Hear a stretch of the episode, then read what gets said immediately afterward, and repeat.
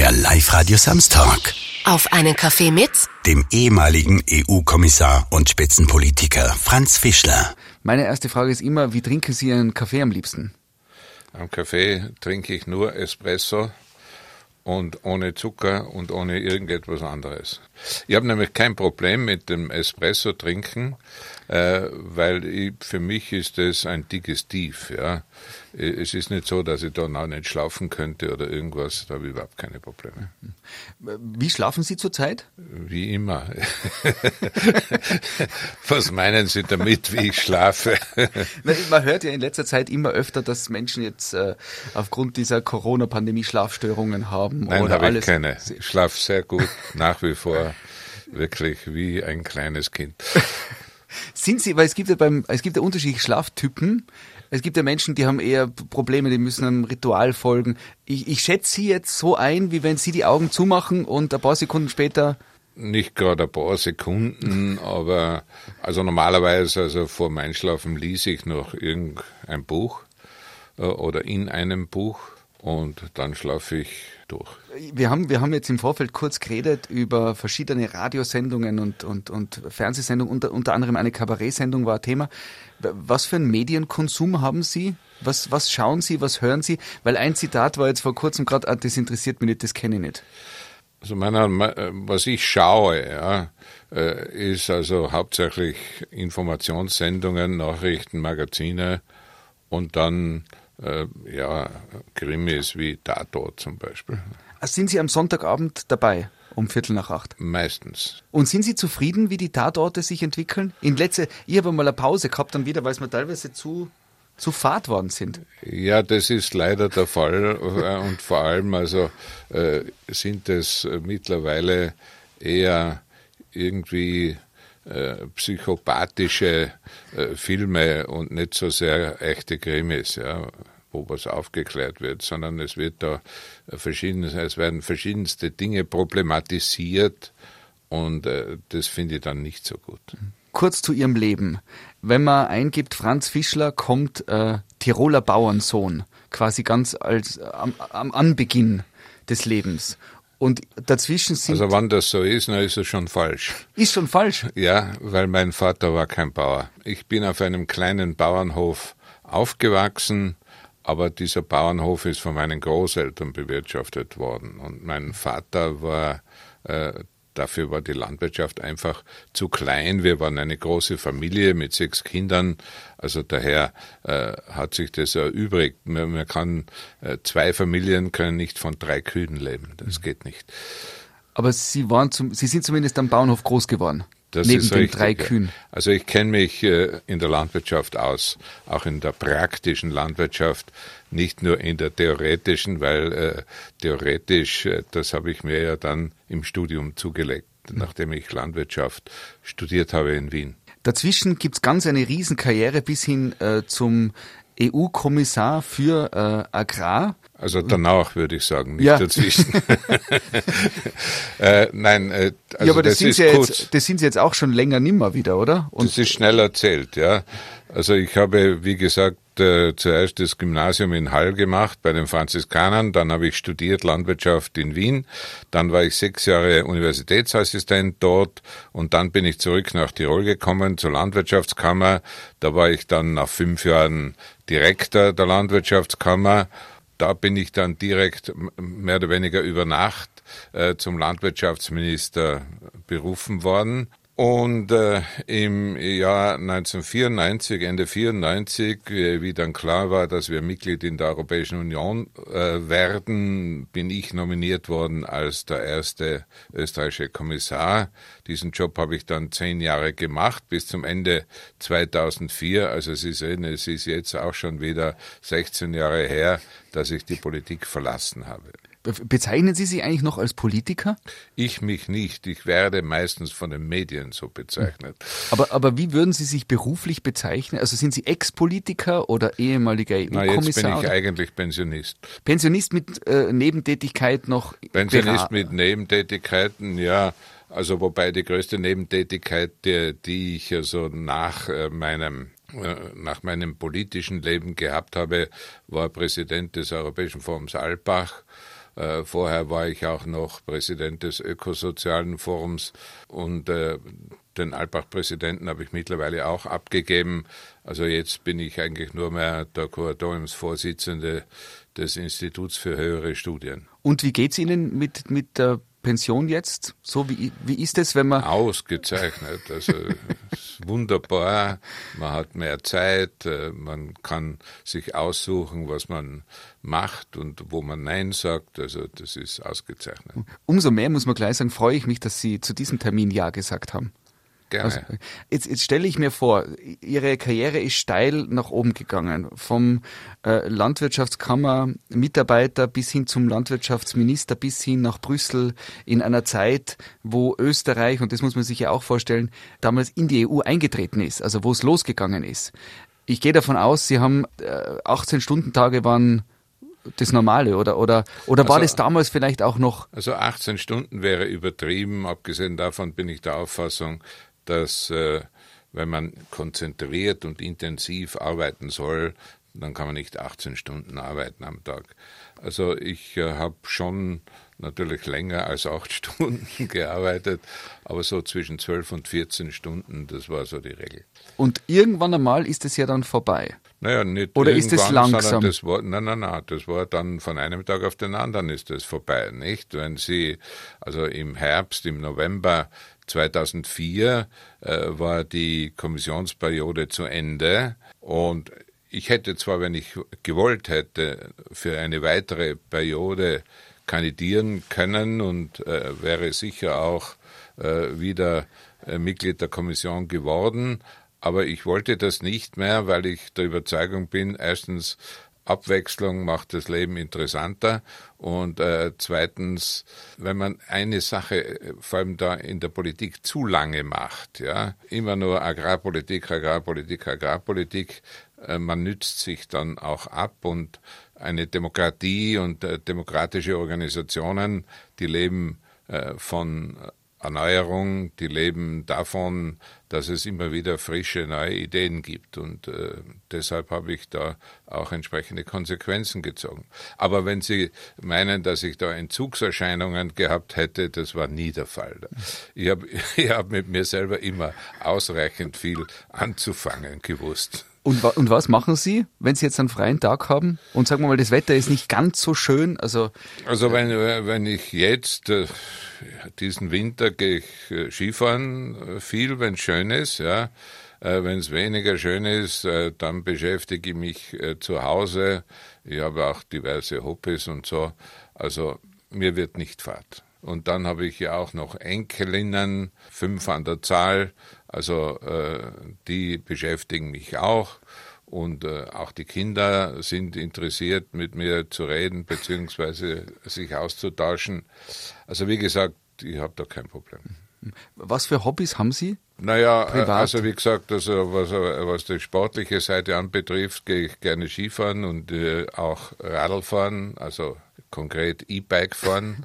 und äh, dann gehe ich auch ziemlich viel auf den Berg. Und äh, dann habe ich also kulturelle Interessen. Da bin ich äh, vor allem auch engagiert äh, bei dem Kammerorchester Instrumenti. Äh, ein, ein weiteres kulturelles Hobby ist, ich interessiere mich ziemlich sehr für Bilder. Das ist auch der Grund, warum ich längere Zeit Aufsichtsratsvorsitzender der Tiroler Museen war. Das bin ich aber nicht mehr. Noch früher war ich Präsident der Tiroler Blasmusikkapellen, also ich habe schon verschiedene kulturelle Interessen auch. Ja, und dann habe ich ein, eines der altmodischsten Hobbys, äh, die es überhaupt gibt, nämlich ich tue auch Briefmarken sammeln. Das gibt's noch. Natürlich gibt's das. Es gibt noch, Sie sind Briefmarkensammler, so wie, wie, wie aus dem Bilderbuch, wie man sich's vorstellt. Ja, ich weiß nicht, wie, sich's, wie ja, so, Sie sich's vorstellen. so, so diese, diese Bände, ich glaube, man muss Alben, äh, ja. Kinder und Jugendlichen wirklich erklären, was Briefmarkensammeln bedeutet. Nein, nein, das, war, das ist einfach, dass man, gut, da wählt man meistens aus, welche Länder man sammelt oder manche sammeln auch nach Motiven. Aber es gibt also, das unterschätzt man, Hunderttausende nach wie vor Briefmarkensammler.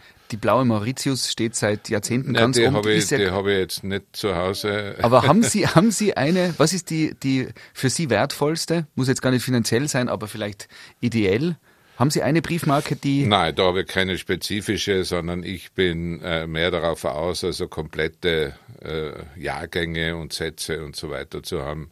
Ich habe schon einige interessante Sachen. Äh, vor allem habe ich also viele Marken vom Balflora äh, bekommen. Das wissen, wissen hier, glaube ich, nicht so viele Leute. Der Balflora hat jahrelang Briefmarkenentwürfe für das Fürstentum Liechtenstein gemacht. Mhm.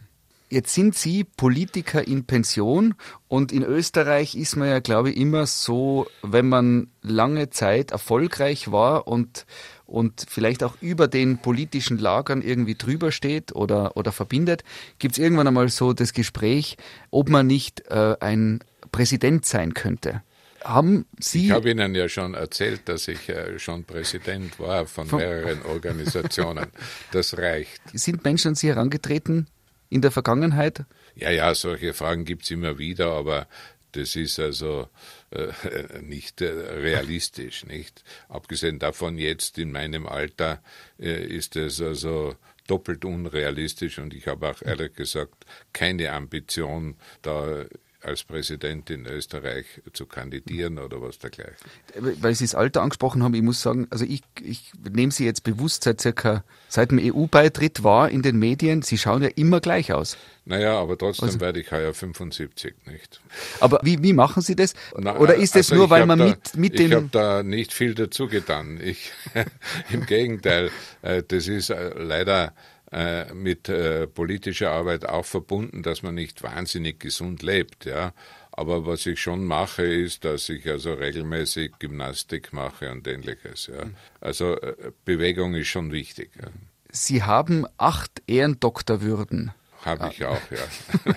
Jetzt sind Sie allein durchs Forum Alpbach, wo Sie äh, viele Jahre. Ja, die habe ich alle schon vorher gehabt, bevor ich, äh, zum, äh, bevor ich beim Forum Alpbach tätig geworden bin. Aber ich, ich gehe davon aus, aber allein, wenn man Präsident vom Forum Alpbach ist, lernt man ja unglaublich viele Wissenschaftlerinnen, Wissenschaftler, die Weltelite der Forschung, der, des, des Diskurses, des Austausches kennen. Ich gehe davon aus, Sie haben in, ihrer, in Ihrem Leben unglaublich interessante Menschen kennenlernen dürfen, oder? Nein, nein natürlich. Äh, äh, viele sogar. Und äh, ich habe auch mich äh, schon immer interessiert, auch für die jungen Leute. Ich habe also an mehreren Universitäten Vorlesungen gehalten. Äh, ich habe ja ursprünglich nach meinem Studium, äh, wie ich damals Universitätsassistent war, ja ohne dies im akademischen Bereich gearbeitet. Ja. Aber diese Ehrendoktorate, also das würde ich jetzt nicht so auf die Goldwaage legen, obwohl ich einige ganz spannende habe. Ich habe zum Beispiel ein Ehrendoktorat von der Universität Bologna, die immerhin die älteste Universität der Welt ist. Ja. Aber eben viele andere auch. Und neben den Ehrendoktoraten habe ich auch noch einige andere akademische Ehrentitel. Also, aber ich erwähne das eigentlich eher ungern, weil ich äh, nicht den Eindruck erwecken möchte, dass ich damit angeben will. Aber beim ersten ist es wahrscheinlich was Besonderes, wenn man. Das wenn man erste Ehrendoktorat, das ich erhalten habe, das war von einer amerikanischen Universität. Aber dann so bei der fünften, stelle ich mir vor, wenn man vielleicht einen Brief kriegt oder E-Mail. Also damals hat es noch keine naja, E-Mails gegeben. Eine lustige Geschichte in dem Zusammenhang kann ich Ihnen erzählen. Eines Tages kriege ich einen Brief vom Rektor der Technischen Universität Warschau und da schreibt er, also ja, er würde mich äh, gerne einladen und also die Universität würde sich sehr freuen, wenn ich ein Ehrendoktorat der Universität annehmen würde, ja. Und am Schluss hat er dann geschrieben, also so quasi, ich brauche mir, wenn ich das, wenn ich ja sage, nicht schämen dafür, weil der Papst hat es auch angenommen. Paul. Der polnische Papst, ja. ja. Johannes Paul. Die Persönlichkeiten, die Sie im Lauf Ihres Lebens kennengelernt haben, Gibt es da eine Begegnung, wo Sie eine Geschichte dazu erzählen können, dass man ein bisschen einen Eindruck bekommt, wie bunt oder, oder naja, vielschichtig also, Ihr Leben war? Äh, ich habe auch den früheren Papst Johannes Paul II. persönlich kennengelernt, aber das ist bei einer Audienz äh, natürlich nicht so intensiv. Aber ich habe einige wirklich interessante Leute auch natürlich in meiner politischen Funktion kennengelernt, Regierungschefs, also zum Beispiel den äh, Helmut Kohl, mit dem war ich oft zusammen, oder mit dem Herrn Stoiber aus Bayern oder mit dem Tony Blair in England, also viele andere. Ja. Äh, wobei das Spannendste eigentlich war, dass ich mehrmals die Gelegenheit gehabt habe, weil er mich eingeladen hat, den Jacques Chirac, den französischen Präsidenten, zu begegnen. Dieser Jacques Chirac, äh, der war der Meinung, dass er der einzige Mensch in Europa sei, der wirklich etwas von Agrarpolitik versteht. Er war nämlich früher, bevor er Präsident wurde, eine Zeit lang auch französischer Landwirtschaftsminister. Und hat er auch drei Kühe zu Hause gehabt äh, im großelterlichen nicht, Bauernhof? Er Kühe oder? zu Hause gehabt hat, das weiß ich nicht. Ich glaube eher nicht. Aber war das jetzt eher so äh, sarkastisch? Das politischen Ebene. Oder war das da ernst gemeint, dass er sich auskennt? Oder nein, nein, er hat, sich, er, er hat, sich, schon auskennt, so gut wie er selber geglaubt hat, äh, wieder nicht, aber äh, im Wesentlichen hat er das schon gewusst, wovon er redet, wenn er von Agrarpolitik geredet hat. Ja. Also da ist es im Wesentlichen darum gegangen, dass ich ja eine äh, große Agrarreform geplant hatte, äh, und äh, zwar äh, im Jahr 2001 bis 2003, ja, und äh, da, waren, da waren riesige Streitpunkte, was also diese Reform enthalten sollte. Der Herr Chirac war überhaupt der Meinung, es darf gar keine Reform sein. Ich soll einen Bericht schreiben über, das, über die Erfahrungen der Jahre davor. Äh, und äh, am Schluss war er dann ziemlich böse auf mich, äh, weil äh, weil ich eigentlich mich durchgesetzt habe hm. gegen ihn. Ja. Jetzt sagt man, aus Fehlern lernt man am besten. Wenn man jetzt zurückblickt und Sie denken sich, was hätte ich anders gemacht? Oder gibt es da was? Naja, aus Fehlern lernt man am besten, heißt also natürlich nicht, äh, dass man möglichst viele Fehler machen soll, damit man möglichst viel lernen kann, ja, sondern das Erste und Wichtigste ist, möglichst Fehler zu vermeiden. Ja. Was man, glaube ich, äh, lernen kann, vor allem in der Politik, und das müssen nicht, da müssen nicht unbedingt Fehler vorausgegangen sein, das ist äh, Strategie und strategisches Denken und äh, politische Planung, ja. Weil wenn man das nicht beherrscht und wenn man da äh, nicht entsprechend sich weiterentwickelt, dann hat man als Politiker wenig Chancen. Ja. Wenn Sie jetzt die Politik betrachten als Ex-Politiker, als Pensionist. Und äh, man hat ja in letzter Zeit auch immer wieder gelesen oder gehört, dass Sie sich auch, äh, dass Sie Stellung beziehen. Wenn Sie das jetzt vergleichen, wie Politik äh, vor 20 Jahren, wie Sie noch aktiv waren, war und wie sie heute ist, wie geht es Ihnen dann als ehemaliger Politiker? Ja, da gibt es natürlich äh, viele und äh, ziemlich große Unterschiede. Also zum einen damals in meiner Zeit, wie ich in Brüssel war, ja, da war das überhaupt nicht einmal ein Gedanke, dass die Europäische Union in Schwierigkeiten geraten könnte in einem Ausmaß, dass sie auch zerfallen könnte. Das war, äh, also wenn ich gesagt habe, äh, man kann nicht ausschließen, dass die EU auch zerfallen könnte, dann hätte man mich wahrscheinlich für Meschucke erklärt. Ja. Also das hat sich niemand vorstellen können. Also dahingehend hat sich die Politik europaweit massiv geändert. Eine zweite Sache ist äh, natürlich auch, dass die hauptpolitischen, die Hauptprojekte für die Politik, wie die Frage, wie wir mit dem Klimawandel umgehen, oder die Frage, wie wir die Vergreisung Europas in den Griff kriegen oder wie wir die die, Digitalisierung meistern können. Also diese Fragen, die sind auch erst später gekommen. Die hat man damals äh, nicht diskutiert. Man muss allerdings eines auch berücksichtigen, wenn man Kommissar ist, äh, einen Vorteil hat die Europäische Kommission, nämlich Parteipolitik spielt dort keine Rolle. Ja. Also deswegen ist es auch nicht äh, ganz korrekt, wenn man also die Situation eines Kommissars mit der Situation eines nationalen Ministers oder Ministerpräsidenten vergleicht. Und äh, was schon auch der Fall ist, und das hat sich auch erst in den Jahren danach massiv verändert, nämlich die Zunahme des Populismus, auch die Bedeutung von Social Media, das hat zu meiner Zeit, haben Social Media noch keine Rolle gespielt. Und das prägt natürlich und verändert massiv das politische Klima. Und wie geht's Ihnen? Ist es so, wenn man als unter Anführungszeichen alter Hase dann die Nachrichten schaut, denkt man sich dann, na, was die Jungen jetzt In irgendeiner Form gibt es ja da auch eine Sippenhaftung, wenn man, wenn man einer, einer Partei zugehört hat oder, oder einem gewissen Interessensgebiet.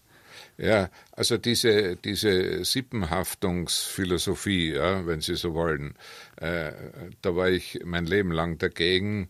Äh, das ist an sich erfunden worden von den Nazis, die Sippenhaftung. Und schon aus diesem Grund war ich immer gegen derartige Tendenzen und bin auch heute noch massiv äh, dagegen.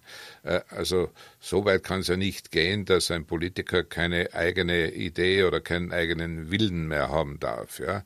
Das ist ein Problem, mit dem man heutzutage da und dort immer mehr konfrontiert wird, nicht? Äh, es ist ja auch, es ist ja auch ein Wandel im Gange im Verständnis, was eigentlich Demokratie ist. Äh, wenn Sie an Ungarn, an Polen und solche Länder denken, da wird jetzt auf einmal die sogenannte illiberale Demokratie hochgehalten.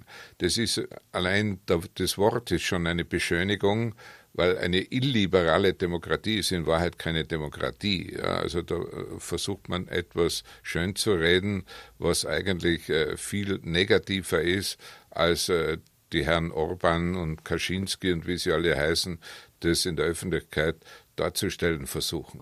Die EU spaltet sich auf. Äh, Brexit, Großbritannien ist, ist weg vom Fenster. Wäre das was, was Sie sich damals als EU-Kommissar jemals vorstellen hätten können? Naja, äh, gewisse, äh, gewisse Spannungen innerhalb der EU hat es auch natürlich damals gegeben. Ja. Äh, da war aber vor allem die Spannung zwischen Nord und Süd. Ja. Also die südlichen Mitgliedstaaten Italien, Spanien, Portugal, Griechenland, die ja große Zuschussländer immer waren äh, da, und äh, die auch zum Teil dann relativ locker mit dem Geld umgegangen sind, da hat Spannungen schon damals gegeben. Äh, dass jemand austritt, das hat sich äh, damals eben, wie gesagt, nie niemand vorstellen können, weil man äh, der, mein, äh, der, Meinung war, dass also in jedem Land der EU die Vorteile so äh, massiv überwiegen, dass also äh, das gleichkommt, dass sich jemand selber im Finger schneidet, wenn er da austreten möchte. Ja. Zurzeit realisieren die Briten, dass sie sich auch in den Finger geschnitten mhm. haben mit ihrer Vorgangsweise und äh, das wird uns noch viele Jahre beschäftigen. Das ist schon richtig. Äh, was äh, eine große Zäsur herbeigeführt hat, das war eigentlich am Ende meiner Tätigkeit in Brüssel, weil da ist also dann die Erweiterung erfolgt, die große Erweiterung. Das hat schon äh, riesige Folgen, wenn gewissermaßen über Nacht die Europäische Union nahezu doppelt so groß wird. Ja. Und noch dazu zum größten Teil Länder dazukommen, die also einen ganz anderen historischen Hintergrund haben, die aus, der, äh, aus dem Kommunismus gekommen sind, die, die junge Demokratien waren, die wenig demokratische Erfahrungen gehabt haben. Ja, das ist eine, äh, eine Sache, die uns auch noch viele Jahre beschäftigen wird.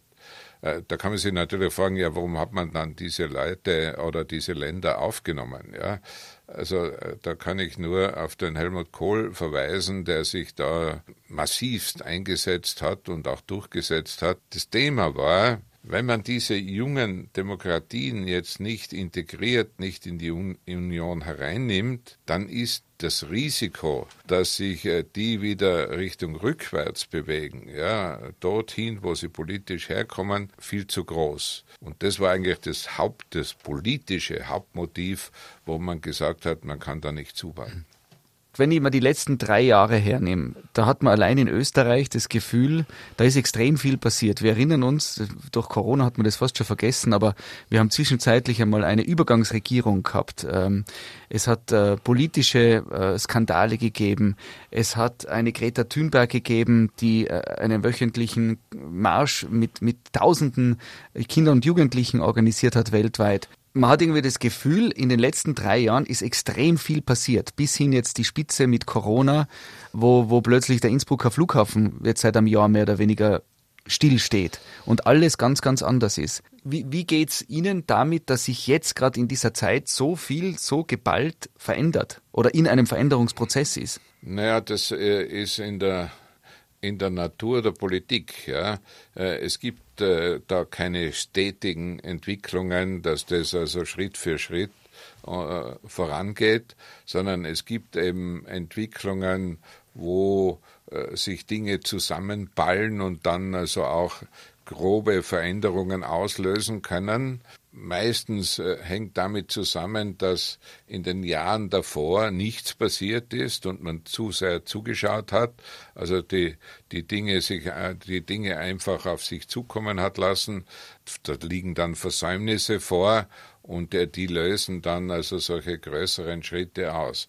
Aber eines stimmt, ja, in den letzten Jahren ist äh, viel stärker evident geworden, was eigentlich Klimawandel heißt, ja.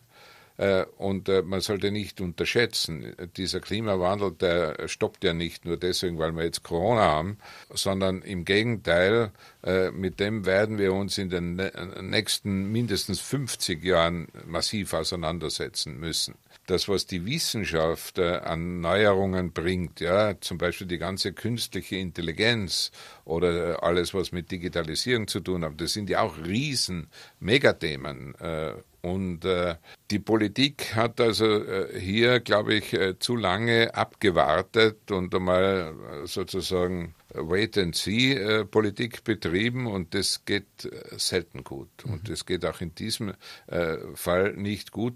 Und jetzt ist also da dieses Corona noch dazugekommen und dieses Corona ist jetzt nicht also ein riesen neues Ding, sondern das ist ein, ein, ein Auslöser mit Corona ist klar geworden, wir können jetzt nicht mehr zuwarten. Und äh, gerade jetzt nicht, wenn wir an die wirtschaftlichen Folgen von Corona denken, die gewaltig sind, ja, dann äh, dürfen wir uns aber nicht der Illusion hingeben, dass wir jetzt, also wenn alle geimpft sind, dann machen wir wieder weiter, wo wir 2019 aufgehört haben sondern da ist ein Paradigmenwechsel, wie man das häufig äh, nennt, äh, im Gange. Da müssen wir neue Konzepte finden, wie wir mit den uns schon länger äh, mit den Problemen, die uns schon länger beschäftigen, fertig werden können. Und äh, da sind aber auch neue politische Entscheidungsmechanismen notwendig. Es funktioniert halt nicht äh, gut genug, äh, wenn man das weiter so macht, wie man das bisher gewohnt war. Äh, und äh, daher ist zum Beispiel äh, gerade jetzt in den letzten Tagen, äh, finde ich diese Idee, die da auf der österreichischen nationalen Ebene geäußert wurde, nämlich Bürgerräte zu installieren, finde ich eine spannende Geschichte. Also wir müssen auch in, in der Art und Weise, wie wir Politik machen, neue Wege gehen. Das ist, glaube ich, entscheidend. Und äh, wir müssen, und deswegen sind diese, diese Bürgerräte meiner Meinung nach eine gute Sache, es müssen viel stärker die Jungen da eingebunden werden und nicht, äh, dass da die Alten die Welt erklären und äh, dann erst wieder auf ihre alten Rezepte zurückfallen. Das, was ja bei der Politik ein bisschen das Problem ist, und das spürt man vielleicht auch durch Social Media schon auch noch viel mehr und intensiver ist, dass unpopuläre Entscheidungen keine Wählerstimmen bringen. Naja, äh, das ist also abzuwarten. Ja, kurzfristig ist es sicher richtig, aber ob sie mittel- und längerfristig keine Wählerstimmen bringen, das würde ich also jetzt da nicht so, äh, nicht so ohne weiteres unterschreiben wollen. Aber trotzdem hat man doch das Gefühl, dass das immer im Vordergrund ist, na, oder? Na, das Problem sehe ich eher, äh, dass Politikmachen äh, insgesamt äh, wesentlich schwieriger geworden ist, seit es eben mehr Fakes als Facts gibt. Ja? Und äh, seit es Möglichkeiten, äh, die Möglichkeit gibt, dass praktisch jeder von uns, äh, wenn er diese entsp entsprechenden Medien bedient, äh, gewissermaßen äh, die ganze Welt mit seiner Weisheit versorgen kann. Und äh, dass da natürlich auch sehr viel Unsinn produziert wird, das liegt auf der Hand. Und dann kommt noch dazu, dass man sich gleichzeitig hinter diesen neuen Medien relativ gut verstecken kann. Ja? Äh, und das ist die Ursache wiederum dafür, dass wir so häufig und so leicht äh, sogenannte Shitstorms äh, bekommen. Ja? Also ich glaube, dass man es äh, versäumt hat, da hätte man müssen früher beginnen, aber besser jetzt als nie, äh, nämlich äh, gewisse Grundregeln auch für Social Media einzuführen. Es ist ja nicht einzusehen, warum äh, in diesem Bereich, der mittlerweile zu den einflussreichsten Medien gehört, äh, es keine Regeln gibt, während jeder Zeitungsmacher, jeder Radiostation, jeder Fernsehmacher muss sich an strikte Regeln halten. Also das ist ja unfair gegenüber den anderen Medien gegenüber. Und äh, dazu kommt, dass also äh, das Ganze ungeheuer konzentriert ist und in, äh, letztendlich in den Händen von ganz wenigen großen Dykons ist. Und äh, die haben da äh, ein, ein Instrument an der Hand, wo sie, äh, wenn sie es drauf anlegen, äh, die ganze Welt ziemlich manipulieren können, was man ja auch äh, in der Art und Weise, wie zum Beispiel die Chinesen oder die Russen mit diesen Dingen umgehen oder die Türken äh, sehr leicht sehen kann. Weil sie es total restriktiv mehr oder weniger verbieten und einschränken, oder? Naja, weil sie einfach also bestimmen, was sein darf und was mhm. nicht. Ne? Mhm. Jetzt haben Sie auch äh, in Ihrer Funktion als ehemaliger Präsident vom äh, Forum Alpbach sehr, sehr viele Menschen kennengelernt, die äh, Zukunftsszenarien bilden, oder? Oder wenn ich Sie jetzt frage, wie stellen Sie sich die Zukunft vor? Also äh, äh, Aus dem da muss ich Sie enttäuschen, ja, äh, weil da werden also auch die sogenannten Zukunftsforscher häufig völlig fehlinterpretiert. In der Regel machen die ja Modelle, wie Sie richtig gesagt haben, aber nicht derart, so wird die Zukunft sein, sondern die äh, treffen eine Reihe von Annahmen und äh, sagen dann, wenn diese Annahmen zutreffen, dann schaut die Zukunft so und so aus. Ja? Aber die sagen nicht, die Zukunft wird so und so sein. Das ist ein großer Unterschied und äh, diesen Unterschied sollte man, glaube ich, auch äh, beachten. Äh, äh, es ist le leider nämlich so, dass das oft verwechselt wird, genauso wie oft verwechselt wird, was ist Realität und was ist Modell. Ja? Also sehr häufig wird dann das Modell äh, quasi zur Wirklichkeit und das geht dann meistens auch schief.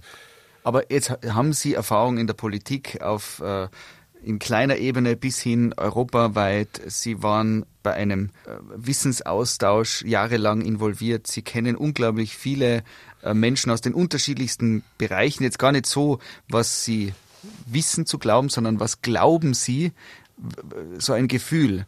Äh, wenn Sie zum Beispiel auch gesagt haben, was den, was den Klimawandel betrifft, die, die Post-Corona-Zeit, wenn die Pandemie dann wieder im Griff ist, irgendwann in zwei, drei Jahren, gehen wir wieder zurück, machen wir wieder, weil wir es gewohnt waren, das wie vorher, oder ist der Mensch dann wirklich so unbequem? Also ich kann nur davor warnen, also der Weg zurück, der führt in die Irre. Das geht dann schief. Also da werden wir dann, wenn wir einen Weg zurückgehen, werden wir sehr viel an unserem Wohlstand und an unserem äh, Niveau, das wir in der Demokratie haben, einbüßen.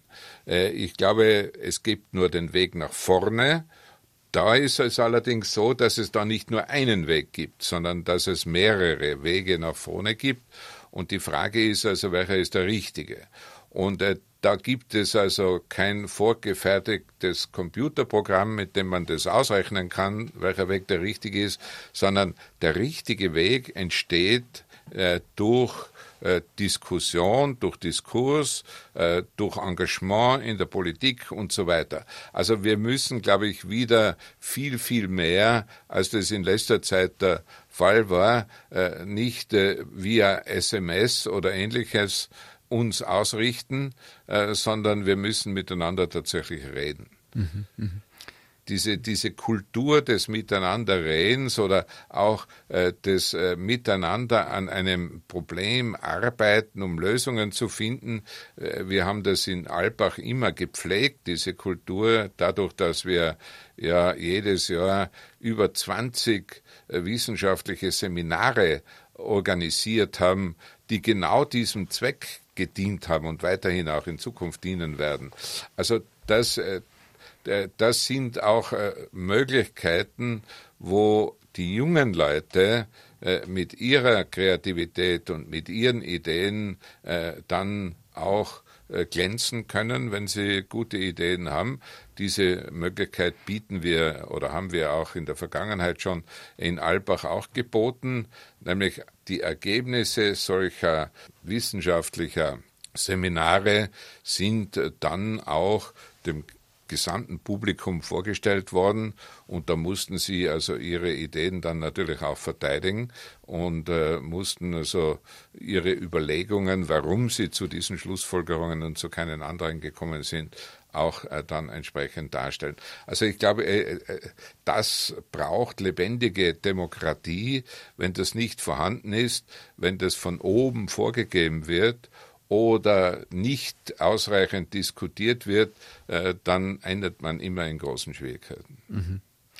Äh, jetzt in der Anmutung gibt es da Menschen, weil auf die EU wird ja zum Beispiel ganz viel geschumpfen. Müssen Sie das verteidigen, was da passiert? Oder was passiert ist früher? Oder, oder wie, kommt, wie, blickt man da zurück? Es kommt darauf an. Es kommt darauf an. Also erstens, man muss einmal eines, glaube ich, klarstellen. Ja? Äh, wenn, äh, wenn da in diesem Zusammenhang mit der, e, von der EU geredet wird, dann äh, versuchen die Mitgliedstaaten so zu tun, als ob das nur die in Brüssel was anginge. Ja? Äh, die meisten Fehler und die meisten Fehlentwicklungen werden von den Mitgliedstaaten produziert, die in aller Regel dafür zuständig sind, dass dasjenige, was man in Brüssel vereinbart und was man in Brüssel beschließt, dann auch umgesetzt wird. Und da ist die Fischerei ein gutes Beispiel dafür, ja?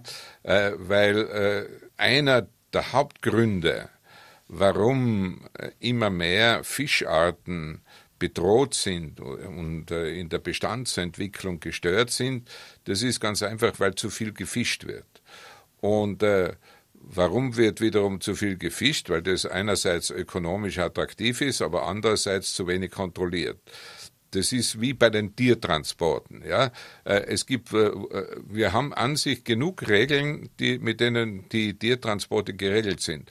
Aber wenn niemand nachschaut und keiner hinschaut, was da passiert, äh, ja, dann darf man sich nicht wundern, wenn also da Durchtauchereien und zum Teil sogar kriminelle Handlungen gesetzt werden.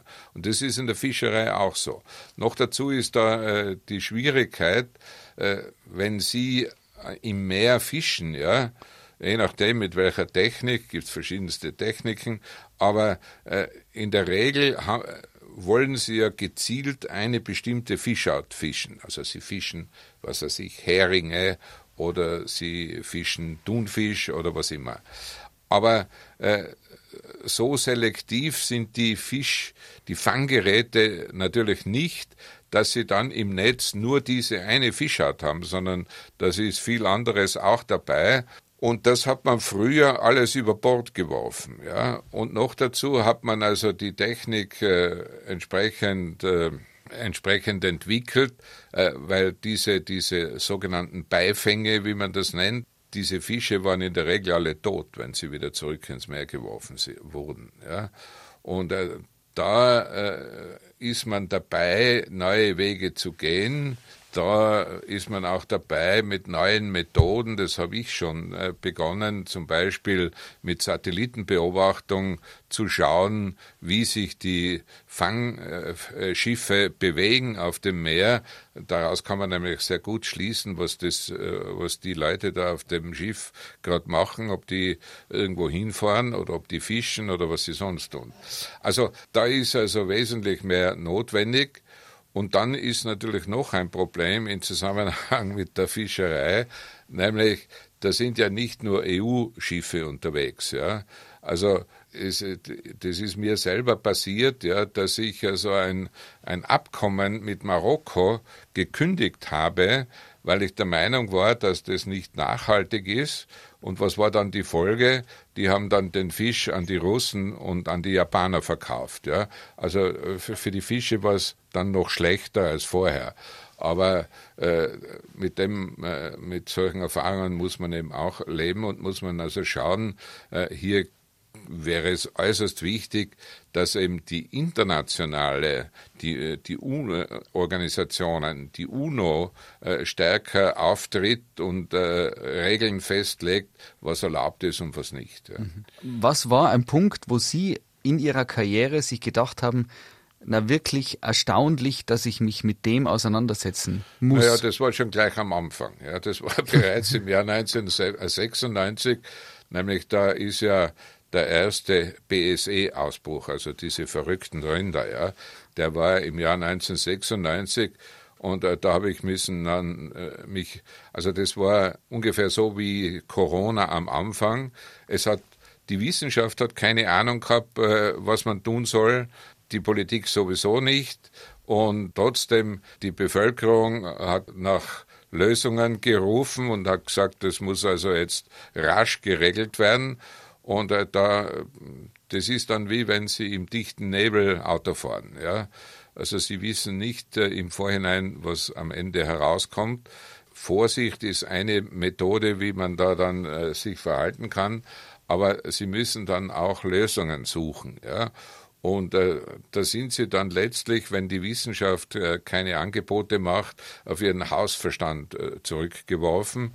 Äh, so haben wir damals auch gehandelt. Äh, wir haben das Glück gehabt, wir haben das uns schon sehr gut überlegt, äh, wir haben das Glück gehabt, dass wir von den Maßnahmen, die wir damals eingeführt haben, das waren ziemlich viele, äh, keine einzige zurücknehmen mussten. Die sind hinterher alle dann von der Wissenschaft bestätigt worden. Aber das war dann auch so wie jetzt, also die Impffrage, ja. Also damals war es so, dass die große Frage der Test war, ja. Also es hat ja die längste Zeit kein Testverfahren geben, äh, mit dem man am lebenden Tier feststellen konnte, ob das jetzt erkrankt ist oder nicht, ja, sondern man musste das Tier schlachten und man musste aus dem Hirn eine Probe herausnehmen und die untersuchen, äh, um festzustellen, ob das äh, Tier infiziert war oder nicht. Das ist natürlich keine taugliche Methode auf die Dauer, ja, und Daher haben wir dann viel Geld ausgegeben, um möglichst rasch zu einem solchen Test zu kommen. Und äh, das ist dann auch gelungen, einen solchen Test zu entwickeln. Und dann war eigentlich das größte Problem äh, bewältigt. Allerdings im Jahr 2000 ist das Ganze dann noch einmal aufgepoppt, und zwar vor allem äh, in, in äh, Mitteleuropa, in Deutschland zum Beispiel, weil sich herausgestellt hat, dass ganz einfach geschlampt wurde. Ja? Also diese deutschen BSE-Fälle, die waren alle zurückzuführen aus, auf äh, Schlampereien bei den Tierfuttererzeugern. Und wie wir dieses Problem auch im Griff hatten, war dann BSE kein Thema mehr. Das Thema Klimawandel liegt Ihnen schon sehr am Herzen, oder? Ist, der Klimawandel ist, ist äh, zurzeit, würde ich sagen, mein größtes Anliegen. Ja. Noch ganz kurz da, was, was, und, und jetzt haben wir zwei Herausforderungen. Corona hat den Klimawandel fast ein bisschen überdüngt und da gibt es viele Menschen, die sagen, ach, erstens äh, ist da ein, ein großes Ganzes dahinter, dass das alles ähm, forciert, dass wir da äh, gefügig gemacht werden und den Klimawandel gibt es sowieso nicht und, und wie, wie, das ist jetzt immer so schwierig, weil das, naja, das man ist, weiß, dass das Belehren in dem es Sinn. Gibt genau solche, es gibt eben solche Leute, alle wird man da nie überzeugen können, das ist wie mit den Impfverweigerern, nicht? Oder mit denen, es gibt ja auch Leute, die behaupten, es gibt äh, gar kein Corona, ja. Also, ich meine, Dummheiten gibt es immer auf der Welt, die werden wir nicht ausrotten können, ja.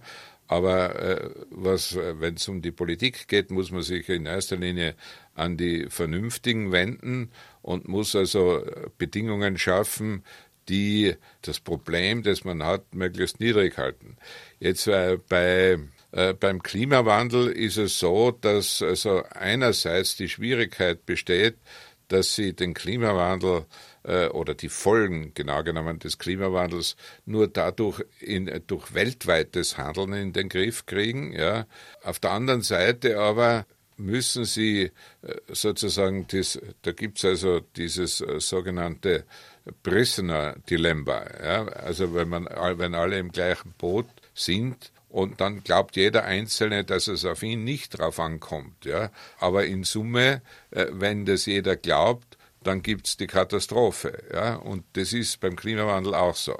Also die Frage ist, wie kann man das bewerkstelligen, dass unsere Gesellschaften und die Politik äh, den Klimawandel entsprechend ernst nimmt und entsprechende Maßnahmen setzt. Natürlich auch äh, dadurch, dass man aufmerksam macht, dass man andere, auch wenn sie nicht mit und kritisiert. Also man sieht schon, das kann, das kann ganz gut funktionieren, weil sonst wären wir äh, nicht in der Lage, wo wir jetzt mit den Amerikanern hingekommen sind, dass also der Joe Biden als neuer Präsident eine 180-Grad-Wendung gegenüber der Trump-Politik gemacht hat. Also da sind wir an sich auf einem guten Weg. Und da ist übrigens eines auch, nämlich äh, das hat man auch die Chinesen an Bord, weil äh, die Probleme in den chinesischen Großstädten sind mittlerweile so massiv und so brisant, dass diese Städte ja mehr und mehr unbewohnbar werden, wenn man nicht entsprechende Maßnahmen setzt. Also ich glaube schon, dass äh, hier einiges weitergeht. Äh, und nur, ein, äh, nur eines wird auch sein, also da kann man nicht nur an, an, an den kleinen Schrauben drehen, sondern da muss man auch an den großen Schrauben drehen, wenn man da entsprechend Erfolg haben will. Und große Schrauben heißt eben eine Transformation der Energieversorgung von äh, fossiler Energie in Richtung erneuerbarer Energie. Große Schrauben heißt auch, äh, dass man das CO2, das schon in der Atmosphäre ist und wo jedes Jahr Milliarden von Tonnen dazukommen, ja, dass man also das reduziert. Und da gibt es also ja natürlich auch verschiedene Möglichkeiten, insbesondere eine, die mit der Landwirtschaft auch zu tun hat. Man kann ja nämlich dadurch, dass man, dass man den Humusgehalt in den Böden äh, erhöht, äh, kann man also hier sehr viel CO2 speichern. Äh, also es gibt Berechnungen, wenn es gelänge, nur in den hochentwickelten Staaten der Welt, also in der grob gesagt in den Industriestaaten, ja, wenn man dort den Humusgehalt in den Ackerböden auf jenes Niveau bringt, das äh, ein Ackerboden natürlicherweise hat, ja, weil da sind wir überall massiv drunter, äh, wenn man das äh, zustande brächte, dann könnte man auf diese Weise allein die gesamten CO2-Emissionen der Welt für 15 Jahre speichern. Also da sieht man, äh, dass das also schon massive Dinge sind, um die es da geht. Und dann geht es natürlich auch um die Frage, also ich, ich, ich bin also ein bisschen äh, dagegen, dass man da immer nur von Einschränkungen und so weiter redet, sondern man muss also äh, das, was wir zum Leben haben wollen, auf andere Weise organisieren. Also wenn Sie zum Beispiel an die Frage denken der Mobilität, ja, man kann in Zukunft Mobilität äh, nicht mehr so organisieren, dass in jedem Auto, das durch die Gegend fährt, nur eine Person sitzt oder maximal zwei. Da muss man sich was einfallen lassen und äh, so ist es in vielen anderen Dingen auch.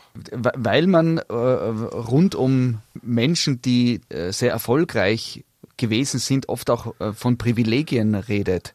Wir haben uns beide testen lassen vor diesem Gespräch und Sie haben erzählt, Sie waren bei Tirol testet in der Olympiahalle ja. kurz vorher. Jetzt gibt es Menschen, die hätten das Gefühl, Franz Fischler, wenn der sich testen lassen will, kommt der Privatarzt.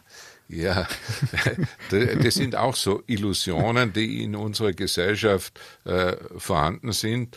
Also nach wie vor werde ich immer wieder gefragt, ob ich also nicht einen Kriminalpolizisten irgendwo im, im Hintergrund hätte, ob ich nicht einen Dienstwagen mit Chauffeur habe, ob ich nicht einen Haufen Geld kriege, ist alles Humbug. Ja? Ich bin genauso ein Bürger wie jeder andere äh, auch, muss mich auch genauso anstellen wie jeder andere auch. Und das ist ja auch gut so. Das ist eigentlich, was äh, die Qualität von Demokratie ausmacht. Wenn Sie sich noch was wünschen können für Ihre Enkelkinder, für die Generationen, die noch kommen, wo dann vielleicht andere Herausforderungen wie die Corona-Pandemie Ja, also stehen. ich würde mir tatsächlich wünschen, dass die Dekarbonisierung, wie man das nennt, also die äh, Verträglichkeit, äh, die Klimaverträglichkeit, dass wir das so also in den nächsten 20 Jahren zustande bringen, weil wenn uns das nicht gelingt, dann werden unsere Enkel keine gute Zukunft haben. Das äh, klingt jetzt so dramatisch und ich würde das Gespräch gern mit irgendwas, ähm, mit irgendeinem Lichtblick oder mit was äh, Humorvollen beenden. Naja, das kann man ja durchaus auch als Lichtblick sehen, nämlich äh, ich bin davon überzeugt, dass, das, äh, dass es zwar schwierig ist, aber machbar. Ja? Und das ist ja eigentlich äh, der Optimismus und die Hoffnung, die wir haben dürfen. Und daher zahlt sich's auch für jeden aus, sich in diesen Dingen zu engagieren. Eine Frage noch: Wie wichtig war Humor in Ihrem Leben bis jetzt, privat und beruflich? Also für mich ist Humor äh, ganz, ganz wichtig, ja. Und äh, ich glaube, man kann auch manche verfahrene Situation äh, mit einem guten Beaumont oder mit einem guten äh, Witz retten. Da bin ich also ein, ein Anhänger des Rabbiners äh, des früheren von Wien, der also immer wieder darauf aufmerksam macht, dass also Humor als Würze des Lebens eben ein Lebensmittel letztlich ist, noch womit wir wieder bei der Landwirtschaft sind. Und noch eine Anekdote, weil die Vorstellung, dass Sie mit wirklich unglaublich wichtigen, prominenten Menschen der Weltgeschichte Politik gemacht haben, Gibt es da eine Anekdote? Naja, das ist schwierig, das an einer Anekdote aufzuzeigen. Aber äh, eines ist schon, ja, also diese äh, große Reform, von der ich vorhin gesprochen habe, im Jahr 2003, ja, äh, die hat also dann natürlich auch viele Wissenschaftler auf den Plan gebracht und da hat es also dann verschiedene Studien dazu gegeben über die Frage, wie sich diese Reform auswirkt und mittlerweile auch ausgewirkt hat. Und äh, da gibt's äh, da gibt's ein Buch dazu, das das äh, äh, Center for European Policy Studies herausgegeben hat und das trägt den schönen Titel The Perfect Storm.